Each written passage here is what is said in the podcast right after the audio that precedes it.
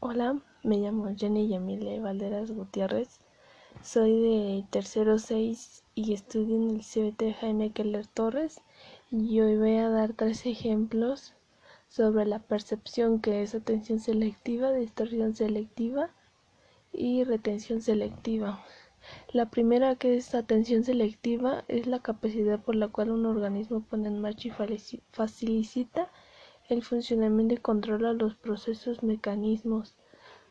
La distorsión selectiva es toda persona adecuada a la información que recibe la que existe en su mente. Esto significa que la gente tiende a modificar la información conforme a sus propias ideas.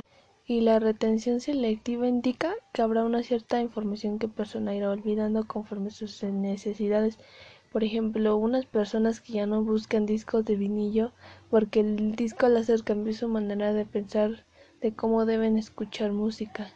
Y luego los clientes empezarán a olvidarse del disco láser y buscarán DVDs o ya sean por otro archivo.